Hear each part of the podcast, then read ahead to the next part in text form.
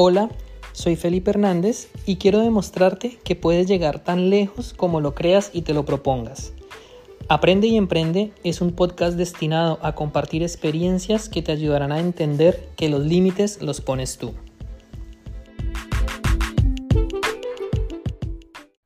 Esta mañana cuando me dirigí al trabajo, mi primer eh, labor antes de empezar el día es limpiar la, la caseta donde está el guardia de seguridad el puesto del guardia antes de entrar precisamente a la fábrica. Normalmente siempre son dos guardias los que trabajan y esta mañana para mi sorpresa solamente estaba uno. Yo le pregunté qué había pasado con su compañero y la respuesta fue que lo habían cortado, ya no iba a volver más y de ahora en adelante él tenía que hacer solo todo el trabajo. Estaba un poco frustrado por eso, estuvimos hablando un rato, pero me comentó que su compañero, quien ya es un señor de bastante edad, ya estaba pensionado. Y la conversación se fue al punto de que porque esa persona que estaba pensionada seguía trabajando. Y él me hacía saber que para él no tenía sentido cómo esta persona en cuestión seguía trabajando cada vez más y más horas, pudiendo quedarse en su casa y pudiendo descansar y disfrutar de su pensión. Y su lógica era que entre más trabajaba, más dinero iba a tener que pagarle al gobierno en impuestos. En este episodio quiero hablar un poco de ese tema nuevamente, el tema de los impuestos que ya iniciamos en el episodio anterior con mi amigo Jorge Maldonado. Si no lo has escuchado, pues te invito a que pauses este episodio y vayas y lo escuches, porque en él, pues bueno, comentamos un poco cuáles son los principales factores a tener en cuenta a la hora de hacer tu declaración de renta, tu declaración de impuestos, enfocado por supuesto en la provincia de Quebec, país Canadá, que es donde resido actualmente. Por supuesto, son principios universales que en cada país se aplican de una manera muy, muy similar. ¿Por qué te cuento esta historia? El hecho de pensar que entre más trabajas, más impuestos pagas, es un común denominador entre muchas personas. Y no es el primero que me comenta, que me comenta esa, esta, esta objeción al hecho de trabajar mucho. Ya muchos compañeros de trabajo, personas con las que me he cruzado, que por alguna razón terminamos hablando del tema, siempre me dicen, ¿para qué voy a buscar un trabajo extra? ¿Para qué voy a trabajar más horas? Si entre más gane, el gobierno más me va a quitar. Esto yo también en algún momento llegué a pensar así y a muchísima gente le pasa. Pues en este episodio quiero reflexionar un poco contigo al respecto y darte a conocer pues qué es lo que yo pienso. Primero es que esta forma de pensar es el resultado del desconocimiento de cómo funciona el sistema fiscal de nuestros respectivos países. Quiero decirte que, en mi opinión, todo ciudadano, de no importa qué país, debería conocer o tener por lo menos unas bases suficientemente sólidas de cómo funciona la declaración de renta, la parte fiscal, los impuestos en sus respectivos países, entender cuáles son los mecanismos, qué programas hay, qué opciones tiene para deducir impuestos, cuáles son las, los, los montos a partir de los cuales tiene que pagar ciertos porcentajes. En el episodio anterior te mostraba la tabla, junto con mi amigo Jorge, de cuáles son las escalas, por lo menos aquí en Quebec, Canadá. Y el desconocimiento de cómo funciona la parte fiscal nos lleva a conclusiones como las que, como las que me decía el guardia de seguridad esta mañana. ¿Por qué? Porque solemos pensar equivocadamente que declarar impuestos o, pagar o, mm, o declarar renta, perdón, es igual o equivalente a pagar. Y esto no necesariamente es así. Hay personas hay que saben utilizar muy bien todos los mecanismos fiscales a su favor y aunque declaren sumas considerables de dinero, no pagan prácticamente nada o pagan muy poco. ¿Por qué? Porque saben muy bien cómo jugar el juego de los impuestos y saben muy bien cómo hacer para no tener que pagar tanto. Esto no significa que hagan cosas ilegales, ni mucho menos, sino que sencillamente cada país tiene legislaciones que nos permite a todos los ciudadanos, sin importar si somos empleados, si somos empresarios, si somos ah, trabajadores autónomos o dueños de pequeñas empresas, sin importar cuál sea nuestro estatus, seguramente vamos a encontrar facilidades y programas que podemos utilizar a nuestro favor. Ya en el episodio anterior te comentábamos con Jorge del REER, el CELI también puede ser algo interesante Así que el desconocimiento de estos temas es lo que muchas veces hace que no querramos aumentar nuestros ingresos, pues en este caso trabajando más. Otra razón muy válida por la cual muchas personas muchas veces queremos no declarar impuestos o queremos no declarar renta es porque somos conscientes del pésimo manejo que muchas veces el gobierno le da al dinero que nosotros le entregamos en impuestos. No hace falta ir muy lejos, te menciono el caso de mi país, Colombia, como la primera dama se sabe que se gasta más de mil millones de pesos al año en un maquillador personal. Esos son más o menos 200 mil dólares, eso es un completo despropósito. Y no solamente eso, sabemos que en contrataciones, en licitación, hay muchísimo dinero que se pierde, que se lo roban, que no se administra bien. Y eso obviamente da rabia, da coraje, yo personalmente lo entiendo, y a mí también me da rabia ver que, se haga un mal uso del dinero de los impuestos que nosotros como, como ciudadanos colocamos. Pero la pregunta es, ¿eso es excusa para no querer hacer nuestras declaraciones como debe ser? ¿Eso es excusa para no querer aumentar nuestros ingresos? Ojo que por ahí puede haber una creencia limitante que puede ser una de las razones por las cuales no te motivas a buscar más. Puede que no sea la más importante, pero esa sumada con muchas otras, muy probablemente puede ser la razón por la cual tú hoy no estás teniendo los resultados que quieres, porque en el fondo sabes que entre más ganas, más impuestos pagas, y es un dinero que el gobierno se va a robar, etcétera, etcétera, etcétera. Y aunque tengas razón, tú como ciudadano tienes que hacer tu parte. Tienes que cumplir tú con la ley y si ellos hacen un mal uso, pues bueno, ellos son los que están obrando mal, no tú. Así que, más allá de esta reflexión, quisiera comentarte cuáles son las ventajas de tener declaraciones de impuestos, de declarar renta año tras año y que sean números cada vez más interesantes. Es muy importante a la hora de tu querer apalancarte de los bancos, de querer pedir un préstamo para desarrollar tus proyectos, ya sea comprar una casa, financiar tu empresa, montar una, cualquiera que fuere tu proyecto, tú vas a necesitar en algún momento sí o sí que el banco te preste dinero.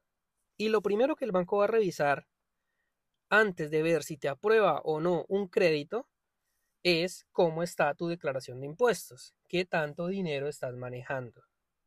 Y he conocido casos de personas, sobre todo esto le pasa mucho a empresarios que tienen empresas no muy grandes, empresarios chicos, que precisamente manejan todo su dinero en efectivo, no lo pasan por el banco, por evitar pagar renta, por evitar pagar impuestos. ¿Y qué es lo que sucede? Aunque manejan muy buen flujo de caja y aunque tienen muy buen dinero, cuando van a pedir un crédito siempre se los niegan. ¿Por qué? Porque no tienen cómo respaldar sus ingresos. En cambio, si tú todos los años pasaras tu dinero por el banco, hicieras un buen historial de transacciones, hicieras una buena declaración de renta, es mucho más fácil que los bancos te abran las puertas y te puedas apalancar de ellos para desarrollar tus proyectos. Esta es una ventaja muy poderosa que muchas veces no entendemos y no sabemos utilizar. También es cierto que muchos de nosotros tendemos a pensar que los bancos son los malos, pero no es así. El problema es que no los estamos utilizando correctamente y no los estamos sabiendo utilizar a nuestro favor. En algún episodio anterior yo te mencionaba que el concepto de la inflación que hace que el dinero pierda valor, los que más perjudicados se ven por esto son precisamente los bancos o aquellos que prestan dinero, porque tu deuda, que ya está pactada desde un inicio, en un X número, vamos a decir 20 mil dólares, con el paso de los años esos 20 mil dólares cada vez valen menos y el que pierde va a ser el banco y el que gana vas a ser tú porque te va a ser mucho más fácil eh, recoger ese dinero. Entonces, es importante pensar en esto. Por un lado, como ciudadanos, cumplir con la ley, declarar impuestos, sin importar que después ellos se lo malgasten, eso ya es problema de ellos. Obviamente podemos indignarnos, podemos protestar, eso está muy bien, podemos decir lo que no nos gusta, lo que no, lo que no nos parece, está correcto, sin embargo, no, no por eso debemos dejar de hacer lo que nos corresponde a nosotros como ciudadanos. Y también, como te digo, pues aprovechar las ventajas de tener buenas declaraciones para más adelante poder apoyarnos de los bancos. Por otro lado, como te decía, y acá es el punto más importante de esta reflexión, declarar renta, declarar impuestos no es igual a pagar. Si tú conoces muy bien cómo funciona el sistema fiscal de tu país, siempre vas a encontrar herramientas a tu favor para no tener que pagar tantos impuestos, en muchos casos no tener que pagar nada. En el ejemplo de Canadá, ya te mencioné el programa del REER, cómo tú puedes comprando REER deducir eh, lo que tendrías que pagarle al gobierno. Por otro lado, si tienes hijos, si eres madre soltera, eh, gastos de tu empresa, si vives solo, hay muchísimos factores que pueden jugar un poquito a tu favor y que si te asesoras con un contable y en algunos casos más complejos con un fiscalista, muy seguramente van a encontrar la forma de que tú no pagues tanto. Por otro lado, y otra ventaja de declarar tus impuestos a tiempo es para evitar problemas a largo plazo. Y te voy a colocar un ejemplo muy sencillo con algo que hoy en día es, más o menos tendencia, y es el tema de las criptomonedas. Es cierto que las criptomonedas todavía están en proceso de ser reguladas y hay muchos vacíos fiscales y no es muy claro cómo es que se va a proceder en la parte de imposición sobre ganancias y sobre las tenencias de Bitcoin y de otras criptomonedas. Hoy en día, bueno, ya salieron los ETFs, eso abre una oportunidad muy interesante para que tú de una manera indirecta te expongas al mercado cripto, pero pues dentro de un mercado muchísimo más regulado y poderlo colocar en una cuenta eh, en bolsa de valores, por ejemplo, comprando el ETF de Bitcoin y bueno, la imposición va a estar regulada de acuerdo a la cuenta que tú abras. Eso más o menos está claro. Sin embargo, vamos a suponer que tú nunca declaraste que tenías criptomonedas y tú compraste Bitcoin, vamos a suponer en el 2015, cuando estaba muy barato. Y vamos a suponer que lo estás holdeando, lo mantienes, lo mantienes, y en unos 5 o 6 años tú invertiste una cantidad de dinero en Bitcoin que se multiplicó por 10. Vamos a decir, tú invertiste 10 mil dólares en el 2015 y en unos años lo vendes y tienes 100 mil. ¿Cómo vas a hacer tú para justificarle a los bancos y al gobierno de dónde sacaste ese dinero? Supongamos que esos 100 mil dólares vas a comprar una casa y tú dices al banco, mira, aquí está el dinero para comprar esta propiedad.